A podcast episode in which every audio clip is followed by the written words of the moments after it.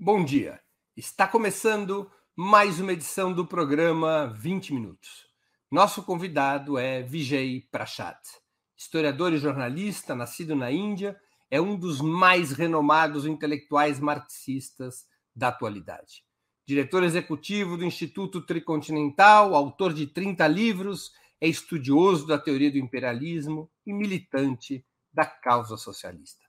Prachad tem se destacado nos debates sobre o atual cenário internacional, marcado pela crescente polarização entre China e Estados Unidos, em um choque geopolítico cujo principal evento nos dias de hoje é a guerra na Ucrânia, contrapondo a Rússia, principal aliada da China, contra o governo local, o governo de Kiev e as forças da OTAN, Organização do Tratado do Atlântico Norte. Também são relevantes os estudos e análises de Prachad sobre os novos processos latino-americanos, marcados pela contraofensiva das correntes progressistas na região. Morando parte do ano em Santiago, no Chile, é um observador privilegiado e um ativista dedicado dos acontecimentos regionais nos últimos tempos. Vamos aproveitar essa entrevista para passar em revista alguns dos principais temas do mundo de hoje.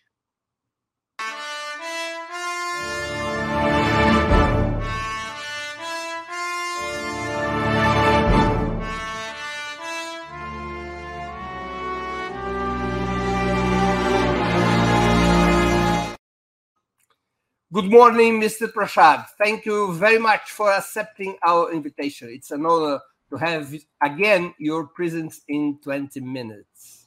It's a great pleasure for me to be with you, Breno. Thanks for having me back. Mr. Prashad, several analysts consider that the Ukraine, the Ukraine war represents the definite rupture of the unipolar order.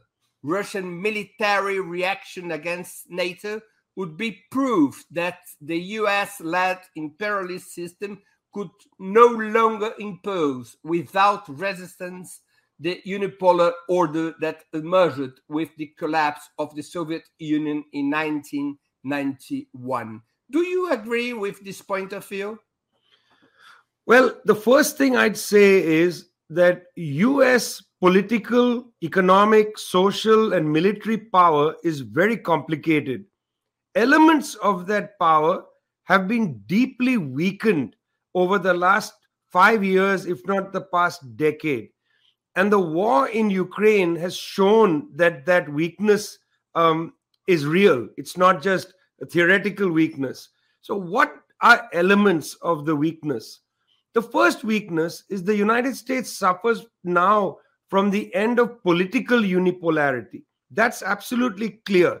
We can see that with the emergence of China trying to craft its own position in world affairs. China's foreign minister Qin went to Africa, visited four countries Benin, Gabon, and so on, talked to several um, political leaders about the need for more collaboration and not great power rivalry.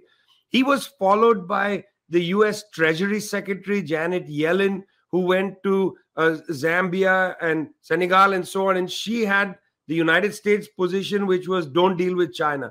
So politically, we already see the uh, demise of US unipolarity. Lula's appearance again on the world stage is another indicator because Mr. Lula, we know, is a great internationalist. And already at the meeting in Buenos Aires, the CELAC meeting of the Community of Latin American and Caribbean States, Mr. Lula has made an impression. So we're seeing political um, domination of the United States lapse. Economically, we also see the US in some trouble.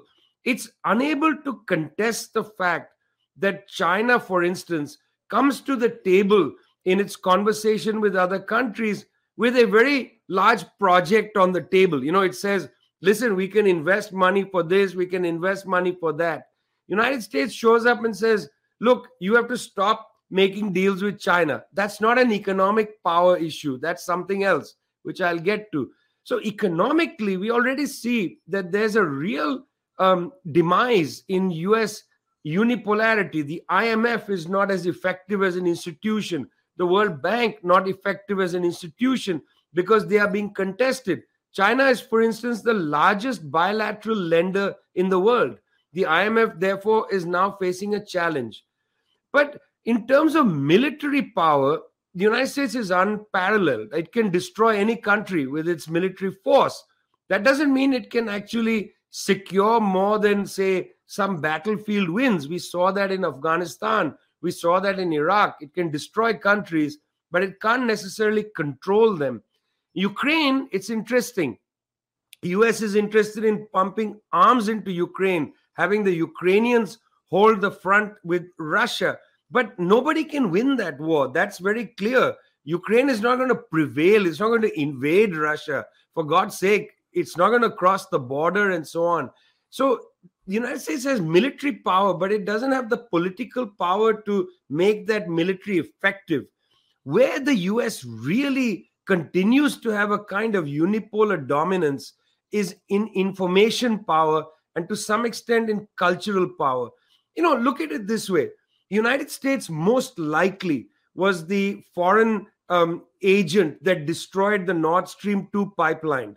Uh, Mr. Biden had bragged in a press conference, we're not going to let uh, Nord Stream 2 continue. We're going to take care of it, was the phrase he used, almost like a mafia expression. We're going to take care of it. Then Victoria Nuland of the US State Department also told Congress, we're going to take care of it. After Nord Stream 2 was destroyed mysteriously, nobody needs to investigate that.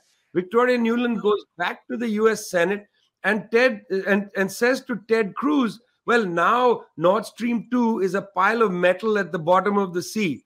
And she bragged that, well, it's being taken care of. But by whom?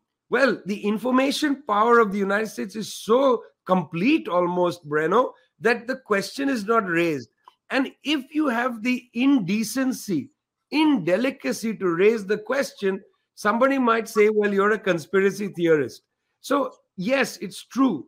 The unipolar domination of the United States has become extremely fragile. But where the United States remains in a kind of unipolar situation, Breno, is in information power, in the, the profession that you and I have. Very difficult to drive an agenda on reality when they control reality in a particular way. Mr. Prashad, how would you character, characterize, characterize Russia's military operation against Ukraine? A defensive or an aggressive war? An imperialist or anti imperialist intervention? It's a very good question that you've asked. And let's put it this way this is part of the kind of ideological dispute about what's happening in Ukraine. Let's uh, be very clear. Russia is a country that was humiliated in the 1990s. When in 1991 the Soviet Union collapsed, Boris Yeltsin, who effectively was the instrument of that collapse alongside Mikhail Gorbachev, but really Boris Yeltsin as the party secretary um, in Moscow and so on, Boris Yeltsin effectively allowed US think tanks, US foundations, US based financiers like George Soros to come and bankrupt the country and construct a system that allowed a few billionaires to take over state assets. You know, it was the United States advisors that created the oligarchs in Russia. Very interesting, the word oligarch. Nobody calls Elon Musk and Jeff Bezos oligarchs. It's only Russian billionaires who get called oligarchs. Anyway, this was a US made system. Okay, everybody knows that. And the country was humiliated. Up till the financial crisis of 2007 2008, Russia's political class had been asleep, including Mr. Putin, who was the president in the first period after um, Yeltsin from 91 till about 2007. You know, he was not pushing forward a global agenda. During the time of the financial crisis, Mr. Putin went to the Munich Security Conference in 2007. And it's at Munich that he said, We will allow no single master. And then the Russians put on the table that NATO must not come any further east towards the um, Russian border. what the Russians said then, Breno, is important to remember. Number one, the US had unilaterally withdrawn from the anti ballistic missile treaty in 2002. Russia saw that as a threat. Secondly, the United States violated the handshake agreement made between James Baker and Edward Shevardnadze, who was then the, the uh, foreign minister of the USSR, that NATO would not expand beyond Germany's eastern border after the unification of Germany. That handshake agreement had been violated. So, a combination of these two things, anti ballistic missile and the handshake agreement violation, number of countries in Eastern Europe joining NATO, uh, put a lot of pressure on the Russians. They feared that the United States was going to come and undermine their quote unquote sphere of influence. Right after that, there was a conflict in Georgia between the Russians and the Georgians over border regions. Well, that was to some extent sorted out. Part of that had to do with a lot of influence of the Europeans in Georgia to kind of peel Georgia into the European project. Um, so things were pretty stable after that, Breno, in fact. But then we come to something interesting in Ukraine, which becomes the next instrument of or the next theater of the conflict. The United States pretty openly comes and overthrows a government which was not pro Russian per, per se. The government that was overthrown, in fact, was pretty independent. It has it wanted to be part of Europe and part of the Russian sphere and so on. But the United States overthrows that government in 2014. Victoria Nuland, whose name I've already mentioned, walking around the Maidan saying, We want XYZ to be the next president. This person should meet him. I mean, it's crude you know that that audio tape is crude where she says this is what must happen it was clear to the russians that the united states had a project in ukraine. But then when trump unilaterally withdrew from the intermediate nuclear force treaty the inf treaty in 2019 it was at that point that putin said that russia needs security guarantees. Because look the question isn't Ukraine joining NATO, the question is the United States placing intermediate nuclear missiles in Ukraine. That was unacceptable. So, in that sense, was this war provoked? Of course, it was provoked. Certainly was provoked. Was it a good idea for Russian troops to cross the Donbass region into the rest, rest of Ukraine? Well, that we'll understand in five years. You know, we, we, it's very difficult to understand that now. There's a stalemate people are getting very badly there's a lot of damage being inflicted on russia's forces and on the ukrainian people nobody seems to be making you know enormous gains despite the entry soon for the spring of german tanks from poland and germany and and, and also us abrams tanks tanks what are they talking about this was not a debate about tanks breno because you see when the russian army entered you saw the images of tanks entering but the tanks were quickly destroyed by the Ukrainian counteroffensive. Russia right now is not sending its tanks in, it's firing missiles. So, this question of getting Germany to accede to have their tanks sent to Ukraine was not about the tanks. It was about making sure the West was politically united in its campaign against Russia. But when the war started, Mr. Prashad, the vast majority of experts in military sciences thought it would be resolved in a few weeks. But after near a year of Russian intervention, the conflict seems far from over.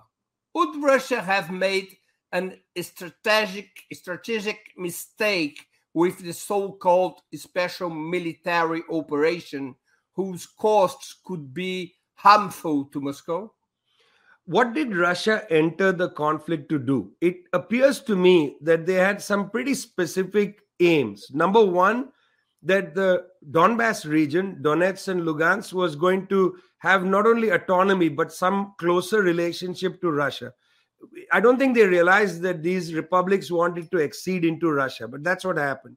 Secondly, to ensure the stability of the Crimea, and that would include the question of water supplies. You know, right after the Crimea voted to join Russia to leave Ukraine, the Ukrainian government cut off water supplies to Crimea. This has not received adequate attention.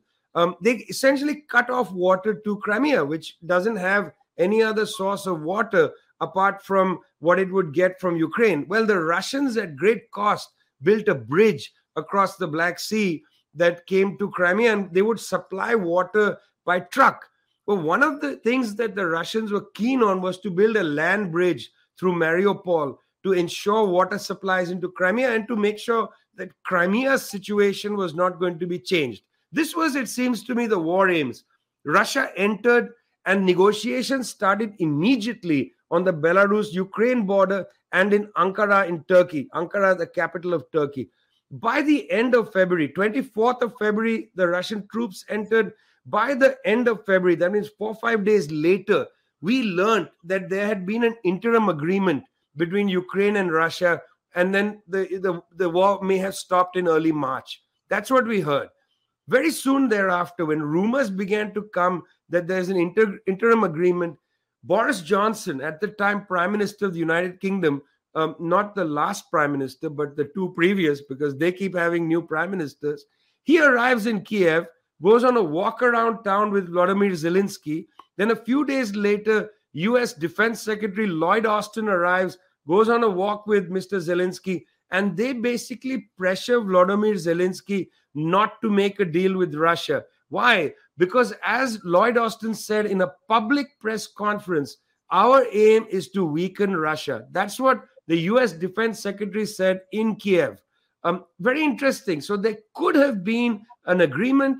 Maybe these Russian, you know, what demands they had might have been negotiated down. That okay, you can't keep the whole land bridge, but we will guarantee water supplies. That's what happens in a negotiation. These things could have been could have been negotiated down.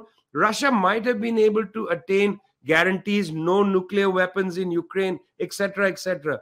But the West was simply not interested in any deal because they want to use this, as Hillary Clinton said at the time on a television program, they want to use this as Russia's new Afghanistan. Let it grind down. The West will back the Ukrainians from behind. Let the Ukrainians suffer, but let's use this as a way to grind down Russian power, to weaken Russia. That was said directly by Hillary Clinton on a US television channel. And I actually think she's a pretty informed person. Seems to me that that was their agenda. Therefore, I'm not sure it was a miscalculation of the narrow aims with vis-a-vis Ukraine, but certainly Russia may have miscalculated the absolute, um, you know, uh, obsession that the West has developed to quote unquote put Russia in its place. Do you think we are under a third world risk? It's a very good question because some people, and I know that the French philosopher Emmanuel Todd already said this in the French media. Emmanuel Todd said um, that we are already in World War III. Now, you know, th- this is an interesting comment because it begs the question, Breno, what do they mean when they say things like World War One, World War Two, World War Three? There's something ridiculous about this term. You know, the African continent has seen a number of very, very bloody wars uh, take place in the last 30, 40 years. In the Congo, millions of people have died in a war that's included Rwanda, that's included Uganda, that's included Kenyan troops, included various European and US special forces, and so on. Millions have died. Nobody called the Great Lakes War in Africa World War III. Why not? Many countries were involved, the great powers were involved, and so on. Looks to me that they they use this term to describe Europe's wars. You know, World War One, World War Two. My ancestors, my grandfather fought in World War Two my relatives before that fought as part of the British Indian Army in World War One. But our contribution to those wars is gone. You know, you'll never watch a Hollywood film with Indians and Africans and others fighting. It's always going to be, you know, Americans and Europeans and what not only Americans, people from the United States, forget from Brazil or anywhere.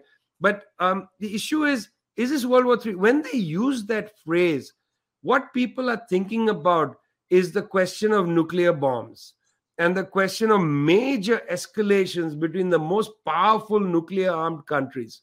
That's on the table. I actually feel that this is a bit of a risky situation that the West has put the world in.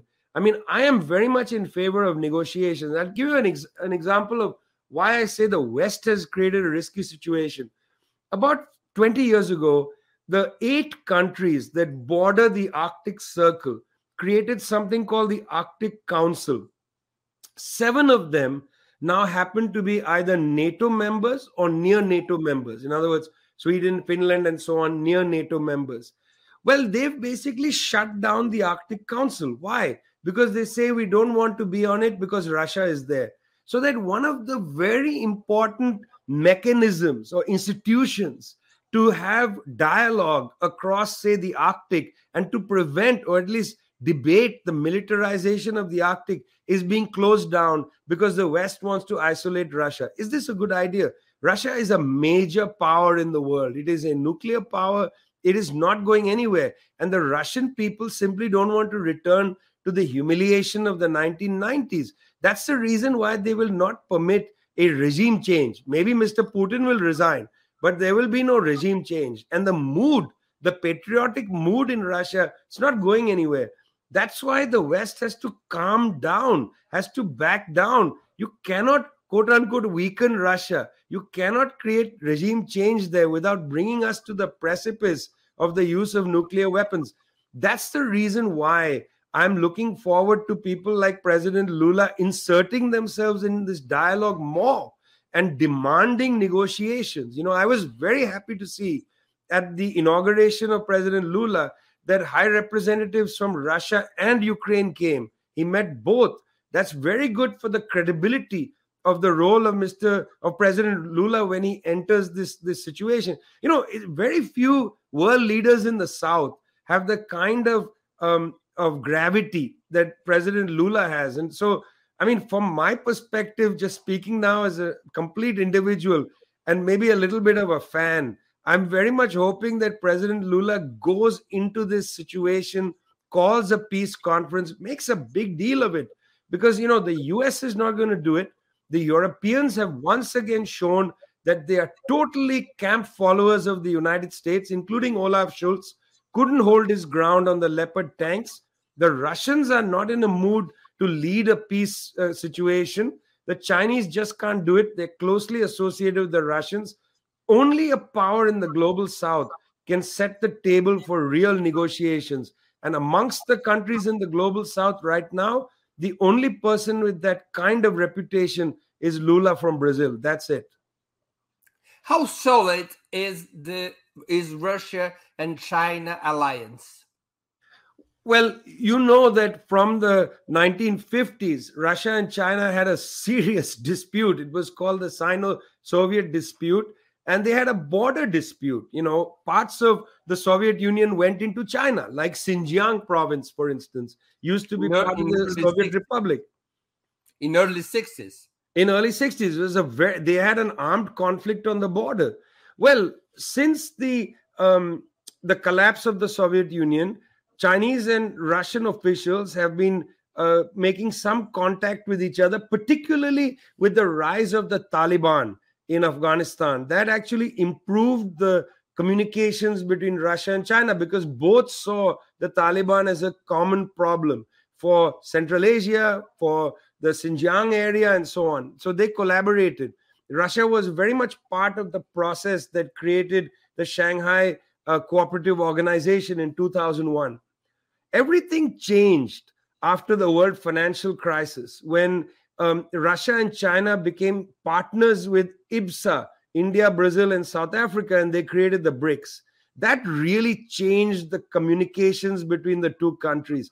And I must say, after Xi Jinping became the premier of China in 2013, he really pushed the agenda to settle the border dispute, which they only settled about three years ago. It's pretty impressive that the strides they made. Having uh, done that, a couple of things I want to say about this, uh, you know, this this kind of new arrangement between the countries. Firstly, they began to trade more, and as Russia found itself under sanctions from the West, it began to sell more energy to China than it did to Europe. So the diversion of energy was important. But Russia is still exporting to China raw materials. And importing from China finished goods. So their trade situation is very uneven. Uh, this is what Putin has repeatedly talked about at the um, you know at the St. Petersburg economic meeting, which is a little bit like the World Economic Forum for Eurasia. Um, Xi Jinping and Putin met there and so on. But this is a, an issue of concern. Secondly, they have been increasing their military cooperation, but you will notice that Russia and China do not have a military alliance. There is no military pact. In other words, if Russia is attacked, China is not under treaty obligation to join. They have a security agreement. That's a lower uh, form of, arrangement. So, yes, they have a very close relationship, but there are some issues that are, I think, important to bear in mind. This is not a alliance of some kind. You know, this is a close relationship. After all, they both are part of the Eurasian landmass. They are very keen to communicate together, to have economic integration. Russia has been keen to watch and learn what's happening with the Chinese Belt and Road. Look, look at it this way Russia is not a member, full paid member of the Belt and Road project. You know, they are watching and, and observing. They are they are participating. They they help the Chinese in Central Asia, where Russia continues to have a lot of influence. But it's still there's still daylight between them. You know, it's not one. It's not a military alliance like NATO, anything like that. So people should not, I think, you know, exaggerate the closeness of Russia and China. They have close ties, but they're not in some sort of tied together alliance. Do you think that uh, with uh, President Xi Jinping, China has changed its strategy? Yes, uh, dramatically. In fact, I mean, I'm going to say something that uh, might be uh, strange to say, but prior to, right after the fall of the Soviet Union, um, the Chinese recognized that there was some fragility in their project, you know, that they were not able to advance the technical capacity of their of their industry and so on. And under Deng Xiaoping, they made a bet to basically, you know, go out there, get the best technology, open up their labor, and the whole Shenzhen miracle was grounded around Deng's vision. Use these free trade areas to bring in technology. Well, in the 15 odd years since Deng did that in 1992, Chinese science, tech, and manufacturing, you know, advanced dramatically. Their ability to produce high-speed rail and so on came dramatically. It was an incredible increase. At the same time, under uh, Hu Jintao and so on, previous premiers, there was a bit of a too much emphasis given to allowing capitalists to thrive in the country.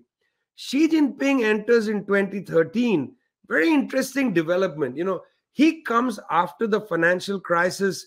He comes after a number of experiments within China to return much more firmly to the socialist path.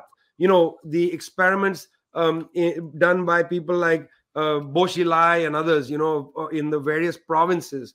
And what, what Xi Jinping does, which is interesting, is he tries to pivot the Chinese economy away from reliance on the United States. Belt and Road was part of that. Eradication of absolute poverty was part of that.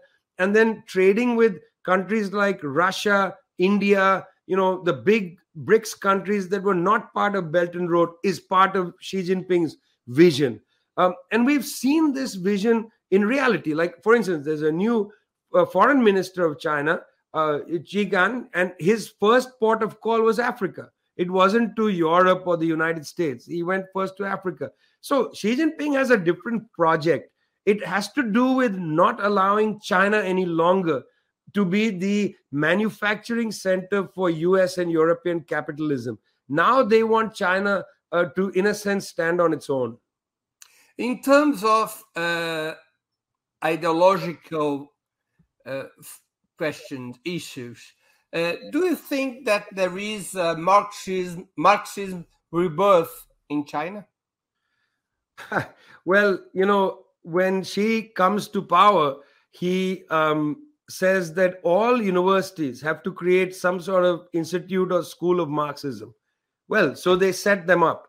I visited many of them in 2018, and I was very interested, Breno, to find that faculty at these institutions would tell me, listen, we don't have enough faculty to teach, uh, you know, Marxism. We don't even have enough books and so on.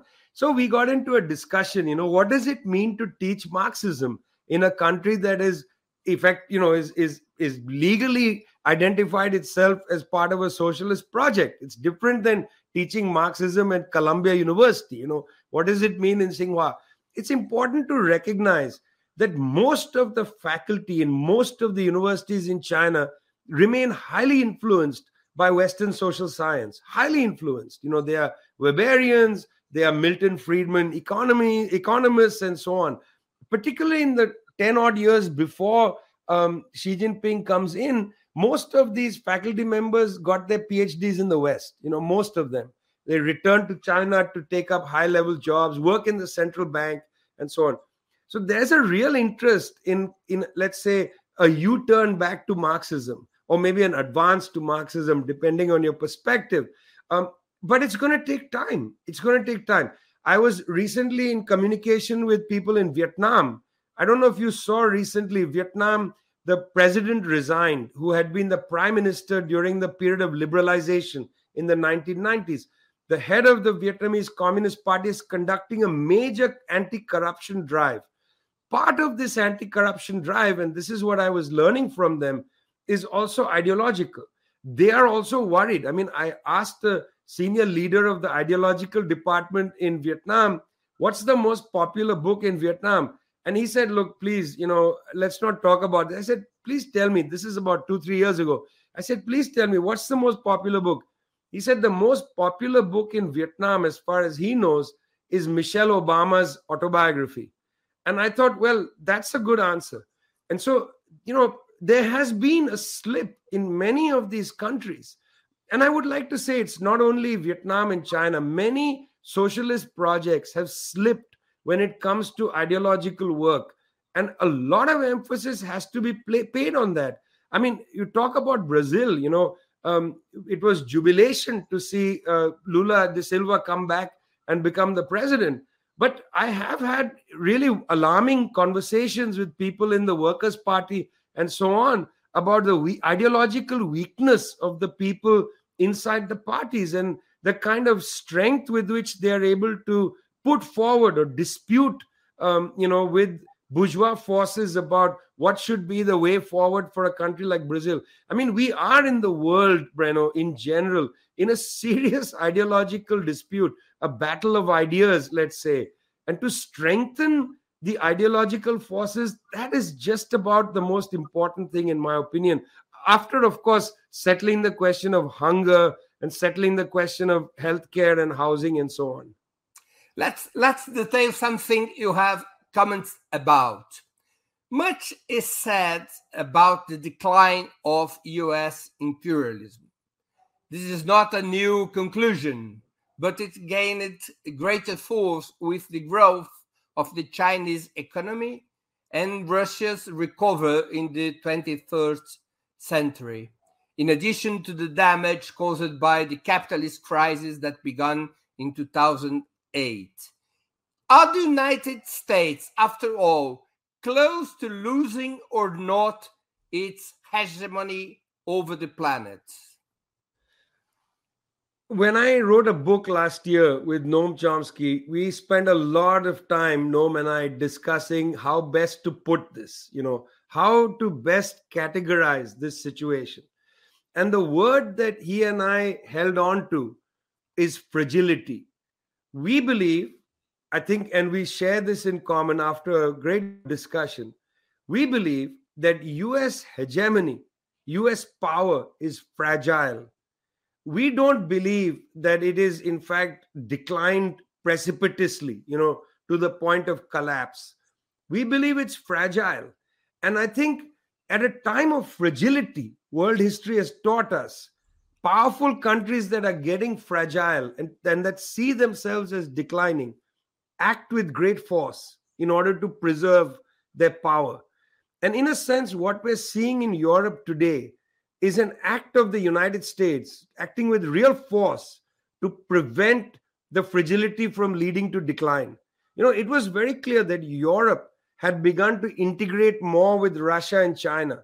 And in a sense, the Ukraine conflict had been used by the United States to pull the Atlantic Alliance, you know, NATO to some extent, um, and so on, closer eh, to the United States, not let Europe create an independent foreign policy or an independent economic policy.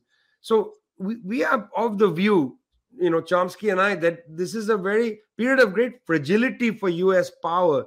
But that doesn't, fragility should not mean um, that it's not capable of acting with great viciousness to preserve whatever power exists. After, after all, Roman Empire decline took around a thousand years. Well, you know, it's interesting you say that because I went back and I had to order because I don't have a copy of it. Edward Gibbon's book, just the just the abridged version, because too long to read the whole yeah. thing. The abridged version of the decline and fall of the Roman Empire. And I'm telling you, Breno, I was actually surprised by exactly the point you made, which is how long it took for the empire to collapse. I mean, and did it collapse because it morphed into Byzantium on one side, Rome on the other? You know, it went on forever. Well, this is a lesson. Now, if we're to believe Giovanni Arrighi, the world systems theorist who argues that as history progressive, progresses and gets more complicated, empires last for shorter periods of time, but they control larger amount of space. Well, if we accept Arrighi's proposition, which I think is interesting, but maybe a little too cute, um, you know, I think it's true that the United States has had the largest footprint of any empire, but I'm not sure that it's going to have the shortest life. I, I don't imagine that that's the case. I talk a lot to people in the Chinese intellectual world, you know, people who are making the concepts for Chinese foreign policy, scholars and so on. I spend a lot of time interacting with people there, and their view is wait and see. It's very interesting, Breno. The Chinese scholarly world and even political world, they don't look at the world in one year increments, five year increments, even 20 year increments. They take a much longer perspective 100, 200 year increments. When they look at it that way, they think, well, eventually the United States cannot maintain its uh, stranglehold on the planet forever but it's going to take time and we are prepared you know it's actually interesting it's the reason why the chinese government didn't get uh, taken in by nancy pelosi us speaker um, her provocation of traveling to taiwan. They didn't do anything stupid. They let her come into taiwan and leave. You see they could easily have done something to match the provocation of the united states government. They said no. Look taiwan is part of china. We don't you want to provoke us? Go ahead. We'll make strong statements but we're not going to act on it. There's a kind of maturity that comes with this long term perspective but do you think that the, the, the, united states could provoke a kind of ukrainian situation in taiwan?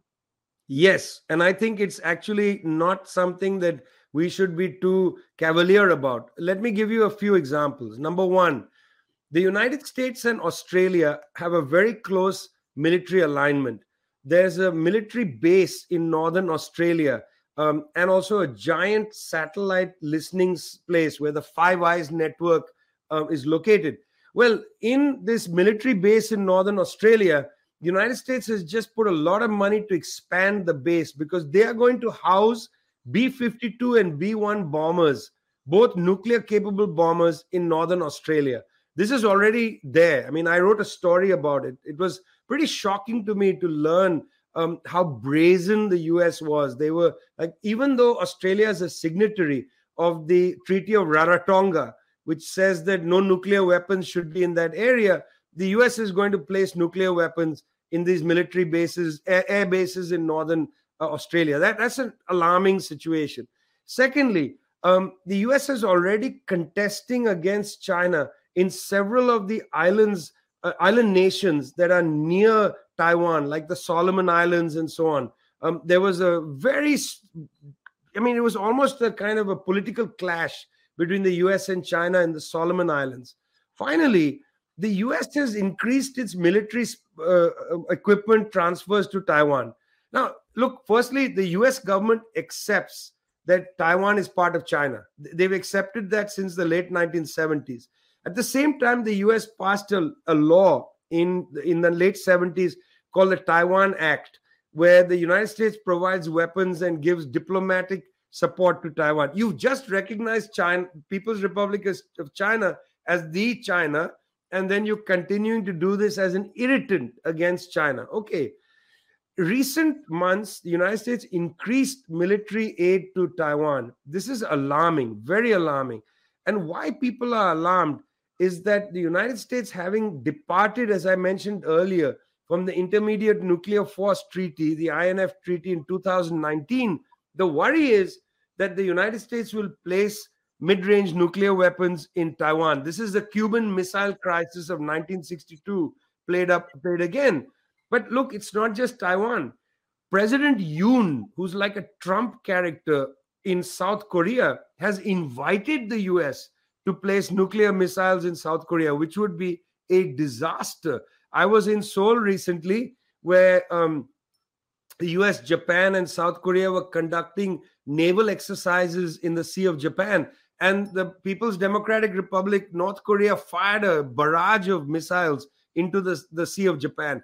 If a nuclear weapon is placed in South Korea, North Korea is going to find that unacceptable. So there is a way in which the United States is poking around both Europe and Asia, you know, the Eurasian, whether it's Ukraine, South Korea, or Taiwan, poking around, trying to provoke these countries. This is a period of great alarm for, for people, you know, who want. I mean, that's one of the reasons why the uh, Bulletin of Atomic Scientists just said they set the doomsday clock time. It was 100 seconds last year, 100 seconds to midnight. Midnight is catastrophe. 100 seconds to midnight. Just a few days ago, they released the new figure. It's no longer 100 seconds to midnight, it's 90 seconds to midnight. We are creeping closer and closer to midnight. I don't want midnight, Breno. I would like to be back to somewhere like 12 hours for midnight, please.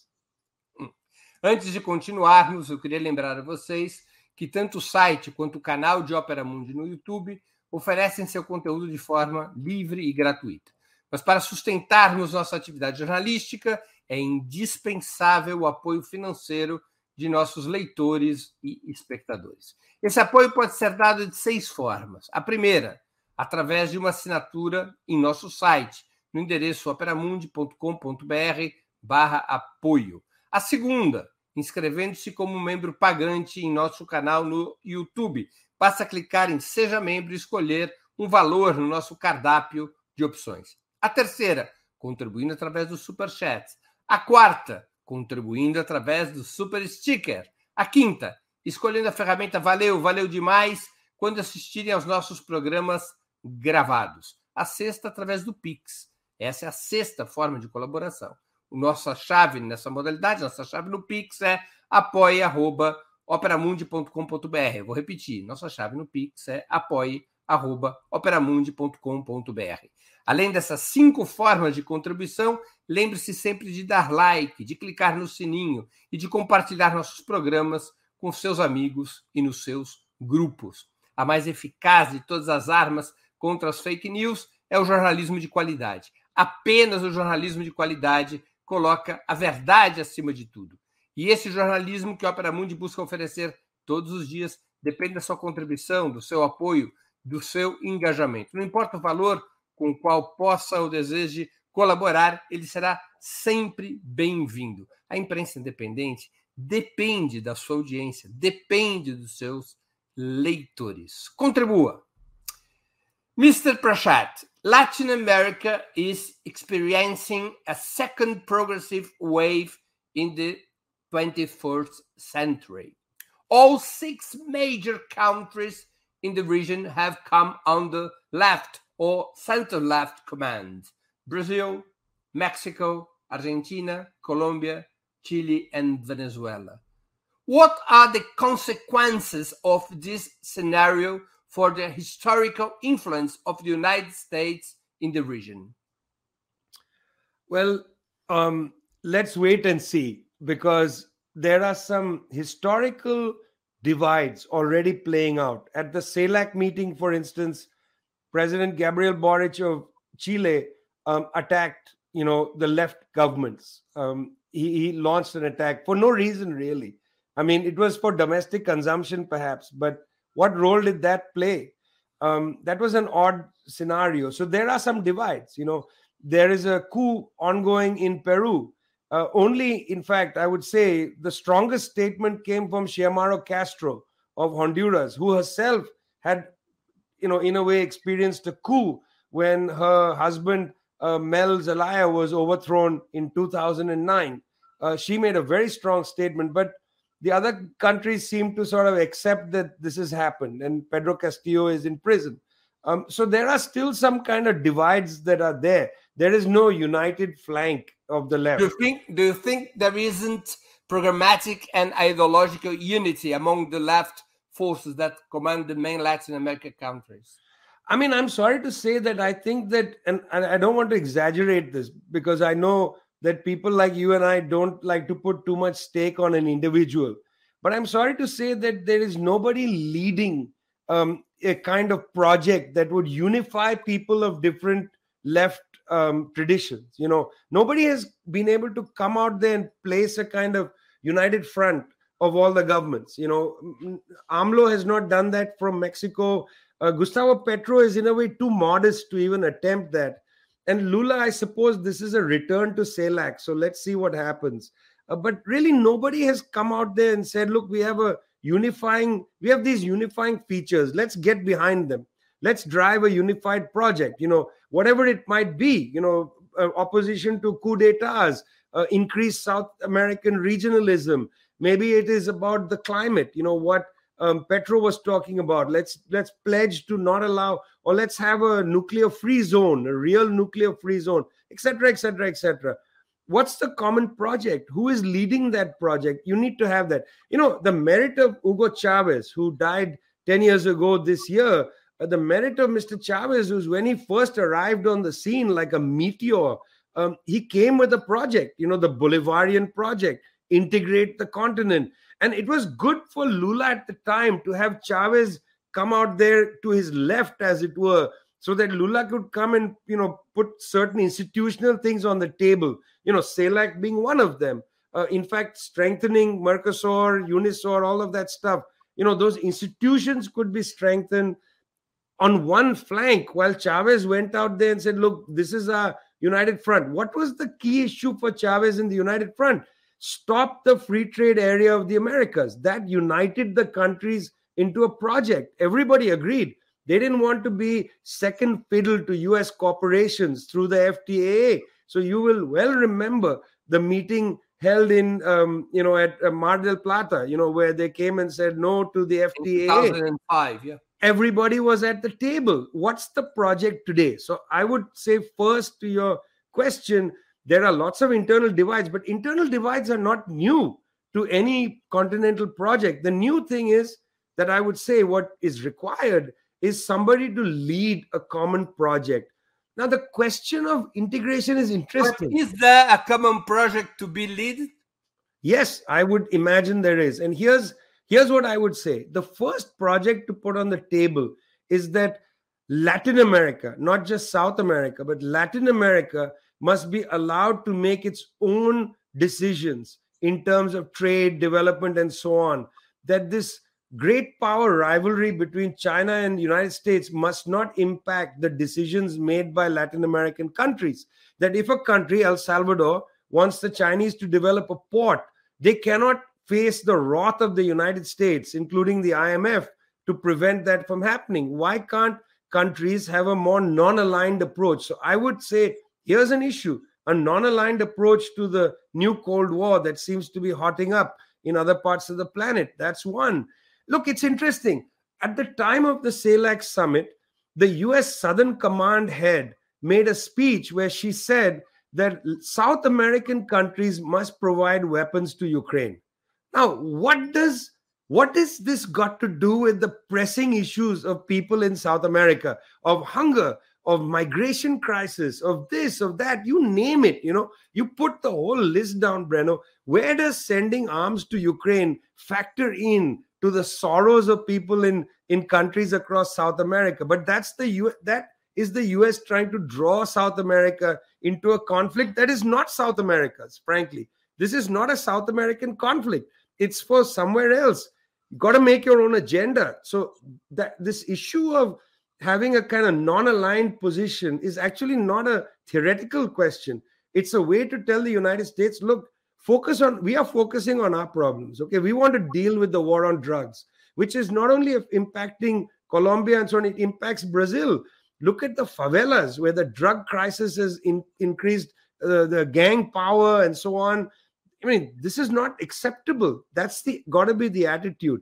But more than that, look, when um, Fernando Haddad wrote in the Sao Paulo newspapers about last year about the importance of a regional currency, it was talked about as a project of South American integration.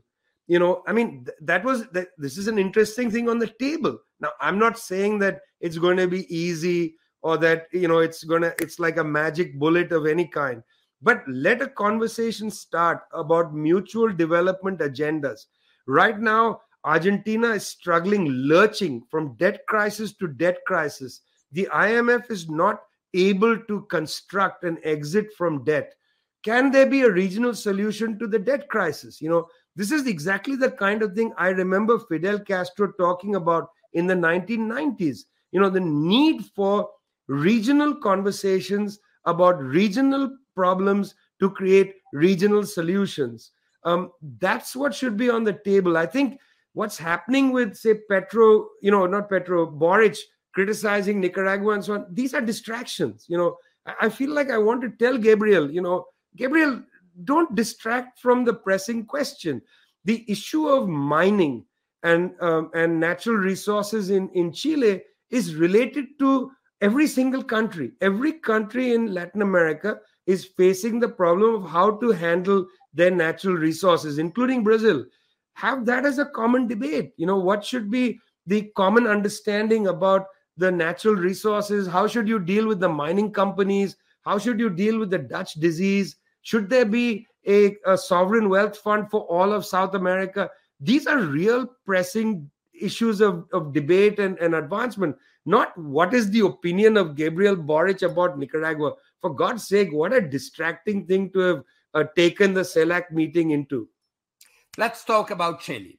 Perhaps the most impactful progressive victory in the region was that of Gabriel Boric in Chile. After all, for the first time since the overthrow of Salvador Allende, the left reached the, Pala- the Palacio de la Moneda. Less than a year later, right wing parties got a majority to reject the new constitution, and the president's popularity is on the ground. How to explain this situation? Well, firstly, the constitution question is pretty easy to explain. Um, the government didn't start promoting the constitution until it was written. So the campaign to approve the constitution only begins after it was written. The campaign to reject the constitution started the day that the Constituent Assembly went into session. So they had a over a year advantage of going out there and destabilizing the constitution. Secondly, Chile has a strange, um, you know, election system. Previously, you know, the idea was that you you had to re- you had to if you registered to vote, you had to vote. That was the thing. But you didn't have to register. Well, to, vote if you are registered. Exactly. Then they changed the law to if you that you are registered at birth, but you don't have to vote. That was the second thing. Now, stupidly, the Boric government, for the vote on the constitution, put the two together and said that everybody who's registered had to vote. That means they made voting mandatory. Now, you don't test such a consequential vote as a vote on a constitution with mandatory voting. So they miscalculated the whole thing. There was a large section of people, mostly, you know, people who had gone in the direction familiar in Brazil of Pentecostalism and so on, who basically don't feel the state should do anything. They want their relationship to be God. The state should not get in the way. So those people never voted. There were large chunks of people who never voted because they didn't see the state as important to them. Now you force them to vote. They voted against the constitution. So there were lots of strategic and tactical errors, if I can put it like that. But on top of all that, I interviewed Giorgio Jackson when before they took office. And Jackson was his first, basically number two in the first year, and now he's been removed. But Jackson told me uh, before the they started governing that look, you know, we are going to run a first year of symbolic politics uh, because basically he claimed they couldn't do anything other than that. So they do a series of symbolic things. I asked him, I said, you know, the whole cycle of protests that starts, that brings Boric's government into being, starts with young school children who are fighting for um, lowered cost of public transportation. So I said, why don't you just make these subways and buses free for school children? If you have a school identification, you don't have to pay to ride the subway. You go to school for free. You know, it seems to me a completely rational way to award the people that bravely fought against the Piñera government and so on. Seemed to me. But no, they, they didn't want to take any kind of left risk. They wanted to stay right down the center. So a lot of symbolic things, a lot of press conferences that basically said nothing I must say it's a missed opportunity in one in that regard. That there are some policies. You know, I, I give you an example. You compare this to other governments. Most left governments, when they come to power, say we're going to take care of hunger. You know, the minimum work that the left must do is to ensure that people who are starving in our country no longer starve. But they didn't even put that on the table. You know, like eradication of hunger should be the absolute bare minimum why left government? Liberal governments should come to power and say, we are going to eradicate hunger. This should not be the priority of the left, you know. But liberals have forgotten about all this. Liberals now believe in free market capitalism. But at a minimum, the left must do that. So they didn't come with a strong agenda. You know, they came with an agenda let's not get into trouble. So very early on, they started attacking Venezuela, attacking the Nicaraguans, and so on, as a way of not getting into trouble.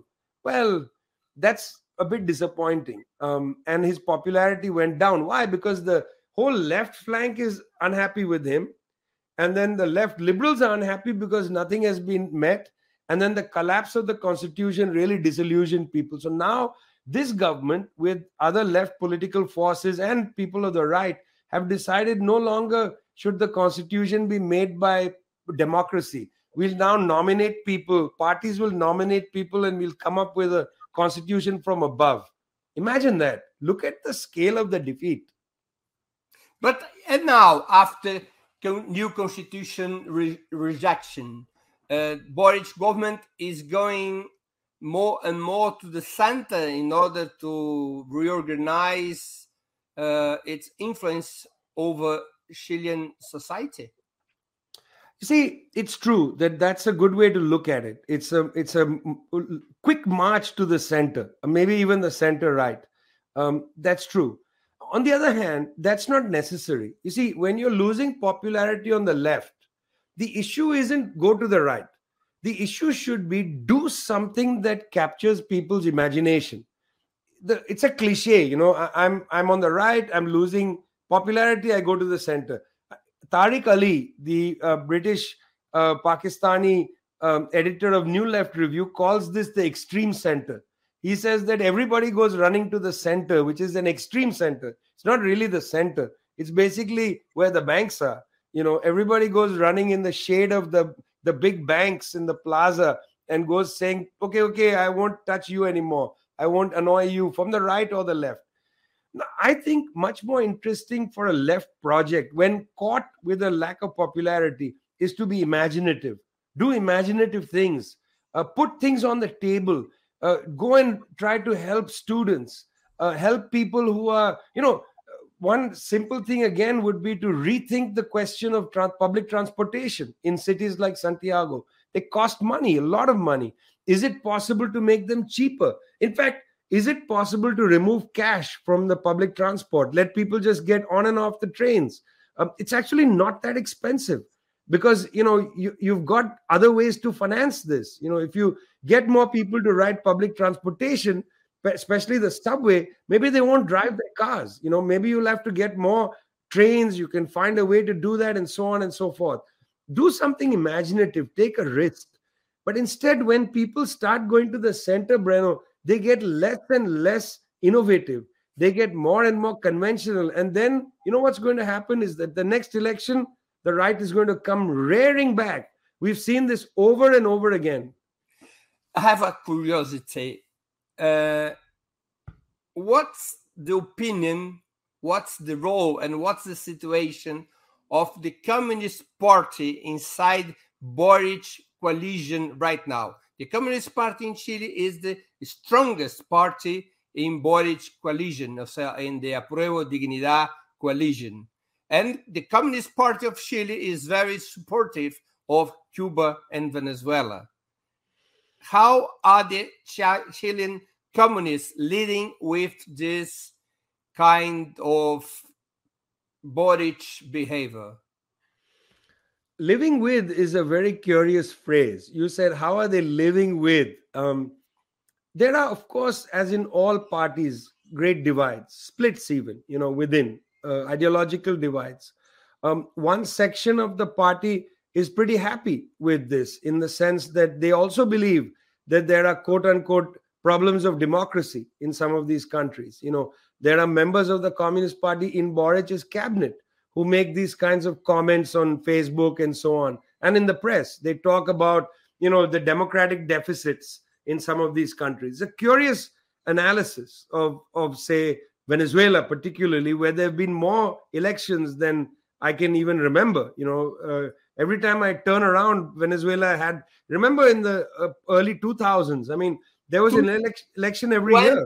I think we, we had in Venezuela 25 electoral process in 24 years, 23 years of Chavez in government.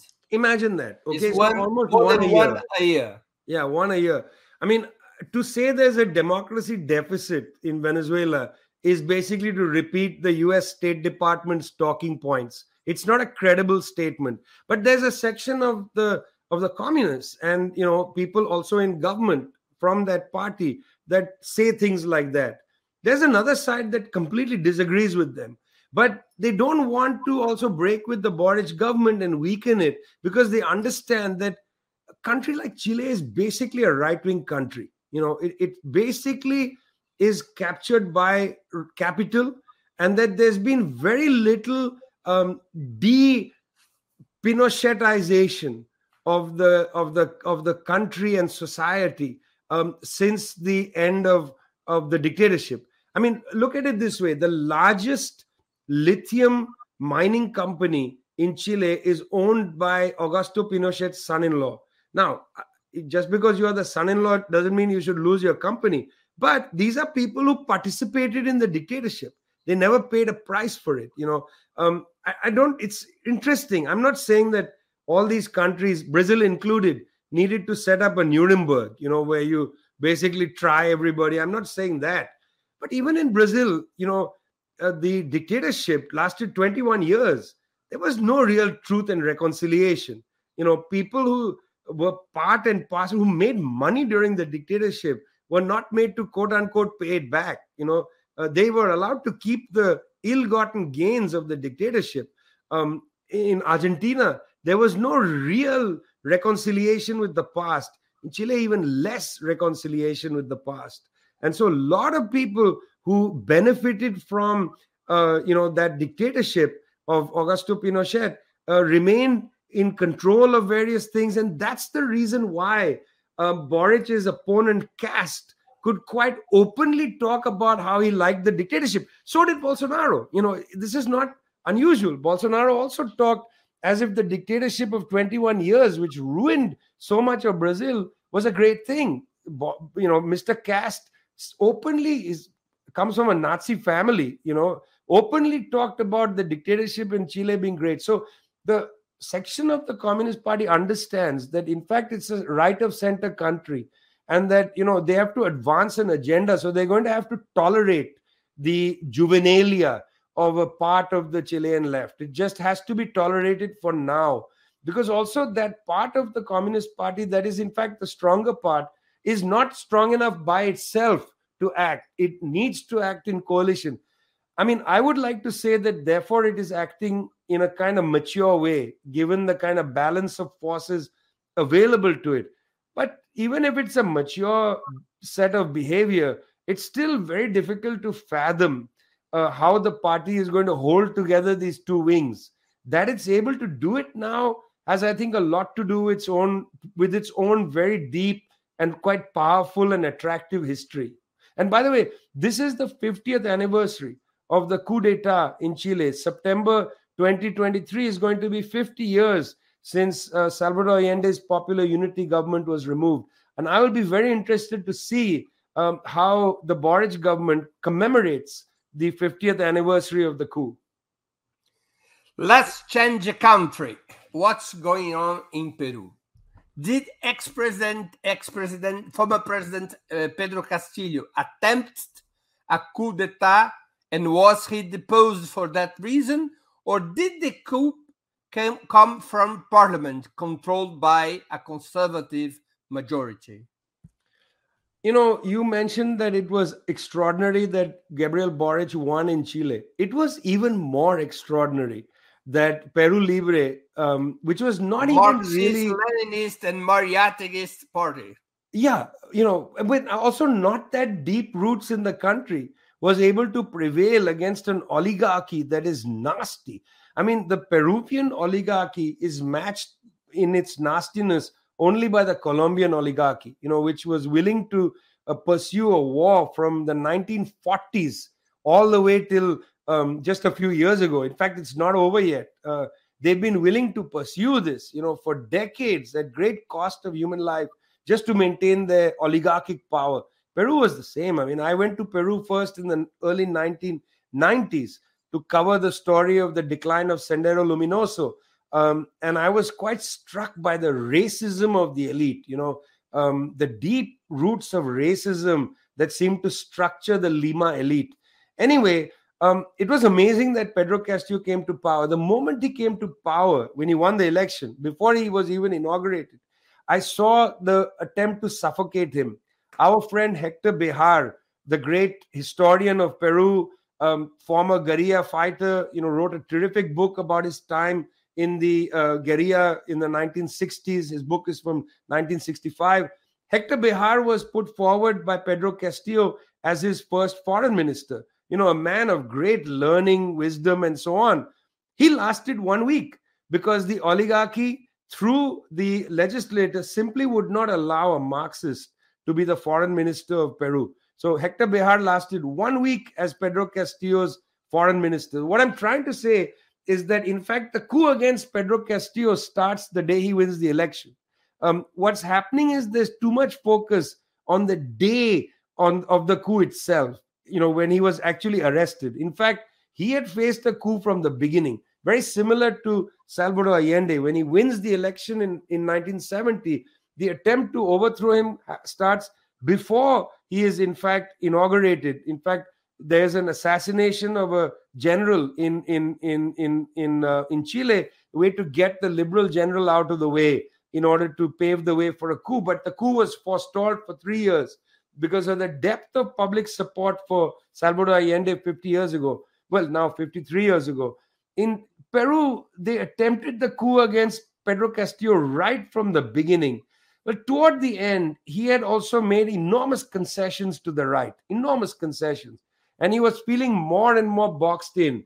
The legislature, knowing that Pedro Castillo was on the run, attempted to impeach him several times. In fact, the morning of the of the arrest and overthrow of Pedro Castillo, he comes to his office, he meets his team, he meets the lawyers, and they say they have a big Excel sheet on the table, and they say we've gone through the numbers. The impeachment vote is going to fail. That's what they told him.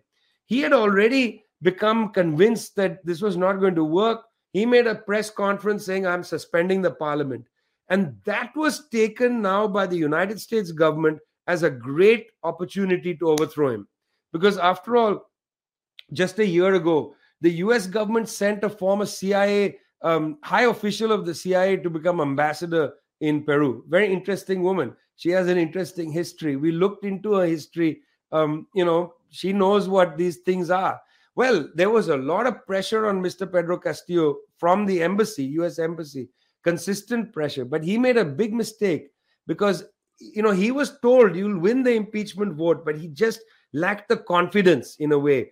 And he said, No, we are going to suspend parliament. He made a press conference right there at around noon. And by two o'clock, his own guard arrested him. This is very interesting. How is it that his own presidential guard arrested him? That means that the military had already decided who to place around him. You know, that these were not people who were loyal to the constitution or whatever, they were loyal to some generals. Uh, I found this interesting. This is a repeat of what we saw in Bolivia when General Williams Kaliman came to see Evo Morales and said, You better leave because otherwise we're going to overthrow you. And Morales sort of looked at his guards in the room, and it was very clear that the game was up, that these guards were not going to defend him, that Kaliman and company had already put in place people loyal to them inside the presidential palace. We saw the exact same thing happen with Pedro Castillo. In this case, he tried to make a run for it and they arrested him. I understand.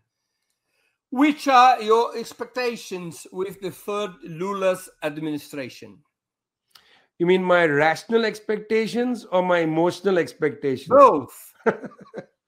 Emotionally, I very much hope that Mr. Lula is going to do great things for us. Principally, I would like to see the South um, absent, in a sense, China, because you know China is of course part of G77 plus C plus China, but in the rest of the South, I would like to see really good, sensible, left liberal leadership, uh, you know, happen there. I know that India has been trying to create a kind of uh, lane outside subordination to the United States. It's come out in the Indian reaction to the war in Ukraine. I know that the African continent, number of countries have been trying to articulate a kind of non-aligned position. Um, I can see that, but I think that many of these countries lack a credible person to come in there and provide the path. So emotionally, I very much hope that on the international stage, Mr. Lula is going to help revive a kind of center-left breaks, revive the space of non-alignment you know? I don't know exactly how this will happen which is why i said that it's an emotional reaction. Practically or theoretic you know with a more grounded sense you know very well that he is going to face a difficult internal situation. Um, the parliament the national you know deputies the senate they're going to be adverse to him. So that's going to be a tough situation for him internally but i very much hope that mr lula is still going to be able to push through legislation internally to tackle hunger, to tackle racism. I was so happy to see that he had created an indigenous ministry. These are not symbolic issues, these are consequential. You'll remember at the start of the pandemic, Mr. Bolsonaro basically condemned the indigenous to death by not developing a rapid sources of water. You know, you're saying wash your hands to prevent the pandemic, but where's the water for that? for which reason um, trade unions took Mr. Bolsonaro to the International Criminal Court, charging him with genocide on this exact issue. So, Mr. Lula setting up a indigenous ministry, I think, is very important to raise these issues, to see what Sonia Guajajara is going to say and do, and what kind of project she will bring to the table. I'm very happy that he picked somebody of her caliber uh, to lead that that office. So, I mean, that's there the most interesting expectation is there for the regional question. And there I'm interested. I mean, again, he has chosen a person, a friend of mine, person of great integrity, Fernando Haddad, to run the finance ministry, a very complicated ministry in Brazil. Uh, Brazil is a country where, you know, you remember the first Lula administration, he had to write a letter to the bankers to basically mollify the Brazilian Paulista Avenue um, big building owner type, you know, bank characters. Well, let's see what Fernando is able to do, not only in Brazil, but regionally. And I think I, am you know, I'm watching to see how this integration question goes forward. I think currency might not have been the best place to start this, but it is where the beginning has come. I think I, am interested to see if a regional bank can be created, uh, which would help, in a sense, uh, not just for transfers and managing trade, but also help develop new kinds of intellectual capabilities for people who run the finance ministries of different countries. I'll tell you what's happened in the last 40 odd years, or maybe 50 years, is that alternative caliber of people, you know, people who are not trained to imagine the economy must be run in a neoliberal way with austerity, IMF funding, etc. The intellectual confidence of the class of people who have to run finance ministries across the global south has withered. So that when you walk into a finance ministry in most countries in the global south, you find people, the, the, the most dominant people are those with a Stanford PhD. You know, they kind of dominate the scene, they become the cutout to the IMF and so on. We really need to think about creating regional um, banks as a place to develop new thinking about development coming from the south new theories of, of how to create paths of development. This is something i know that they are very interested in china. Um, my institute tricontinental has just made a, a, very interesting arrangement with a chinese journal called Wen Wenhua Zongheng uh, we are going to publish Wen Wenhua Zongheng in spanish portuguese and english but we are also going to contribute articles in the chinese journal and the editor, editor Yang Ping, said to me, Look, we are interested in hearing what are the debates in the global south around questions of development. What are the paths of development? And I unfortunately said, I, I don't actually think we have very rich debates. One of the reasons to create a regional central bank, again, it's not just to do the technical work of managing trade and perhaps, you know, reserves and so on. Also, it's to drive an intellectual agenda. You know what? CEPAL did from Santiago, Chile in the 1950s. You know, the Economic Commission of Latin America was a key place to innovate policy ideas. Most of them happen to be Brazilian. You know, Sunkel. Um, later, of course, uh, uh, he's I think it's his birth anniversary or death anniversary. Ruy Mauro Marini. You know, people like that, the kind of development theorists. I mean, a little bit also, but more to the right was Cardoso uh, your former president. But uh, you know, Osvaldo Sunkel, very important person who developed the CEPAL school of thinking alongside Raul Prebisch.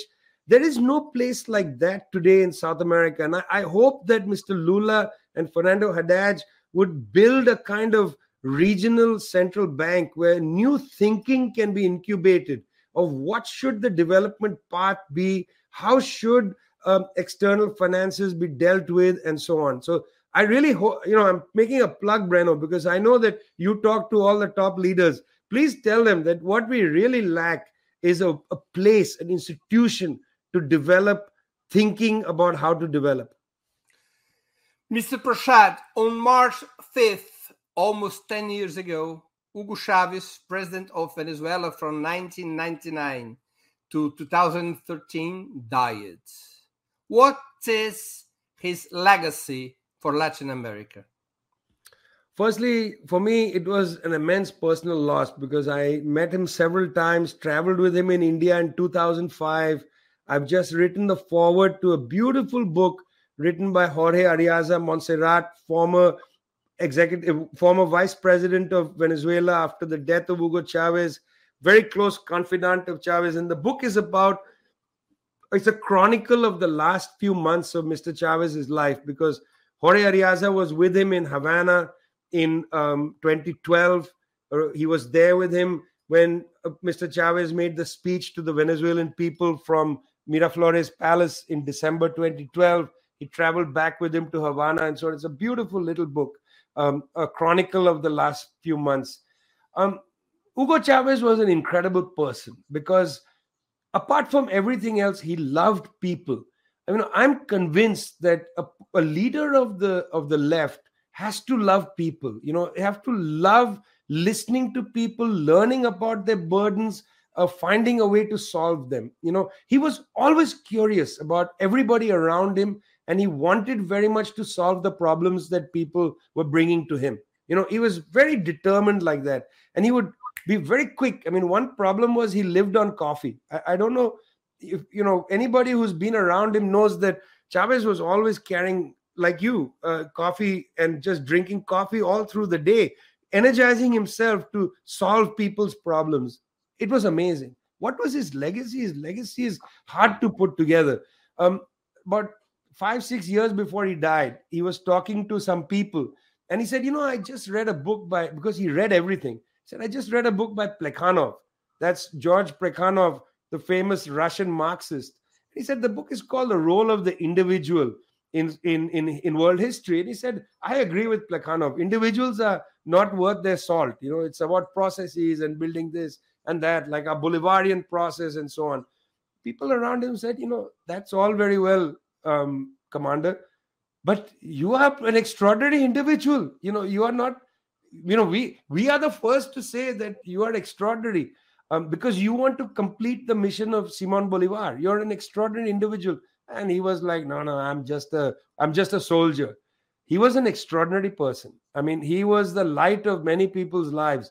Um, every time i go to caracas i try my best to make it to the f4 military barracks where he is interned there's an eternal flame that burns there. And i think very much that that's almost and i'm not a religious person. I'm a marxist but i think that that's the soul of hugo chavez you know out there. His legacy is incredible because it made an entire generation if not more commit themselves to the emancipation of people from terrible ills and injustices. You know every generation needs a reminder from someone somebody. You gotta take a grip. You can't just you know go out there and struggle to improve your own life. You have to improve the lives of humanity. And chavez is one of those people that comes every generation or so and reminds us to do this. And i think that to me breno that is the enduring legacy. It's not you know alba or this or that or the other. It's that he was a reminder for a generation you know commit yourself to making the world better full stop Mr. Prashad, we are coming to the end of our conversation, and I would like to ask two questions that I always ask our guests before saying goodbye. Which book would you like to suggest to our viewer? Is the first question. The second, which movie or series could you indicate to those who follow us right now? Well, I've come very well prepared for this because I've been on your program before and I know that that's the last question I'm going to get. And because I know you, Breno, and because I think that um, this would be an interesting thing to say, I'm an editor of a publishing house in New Delhi, India called Leftward Books. And we were very happy to do the English edition of Lula's Truth Will Prevail, which was a long conversation that he had with a group of uh, important um, Sao Paulo based intellectuals and publishers. But I find this a good book to read now again. Why? Primarily because it is a good indication of what Lula went through from the right wing. And I believe that whereas Mr. Lula was always a man of the left, I believe that the persecution of Lula has radicalized him deeply and that came through in this book you know i don't think i think the west is western leaders the g7 leaders will misunderstand mr lula to their peril that he is not going to be um, you know conciliatory to them any longer because they humiliated him. And and you can feel that in this book. When he says truth will prevail he's not just saying about the truth about his own case. He's talking about truth in the world. So i highly recommend this. Movie and series? Well, the movie was the easiest one because I picked uh, Jean Luc Godard's Breathless, A Bout de Souffle. Why? From 1960. I feel, well, one, Godard died last year. He was a terrific movie director, and all his movies are worth seeing. But the reason I like Breathless a lot, and you remember um, Jean Paul Belmondo plays the character of Michel, great actor, early movie of Belmondo. Um, they are basically nihilists, the two main characters in the film. They're alienated from society. It reminded me a lot of a 1956 book written by a US sociologist called Paul Goodman. This book is called Growing Up Absurd.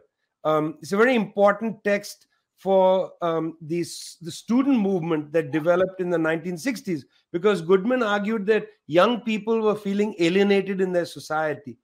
I think we are in a position like that even now, where young people are sensing a great alienation jobs are not available, there's a great despair about the future, and so on.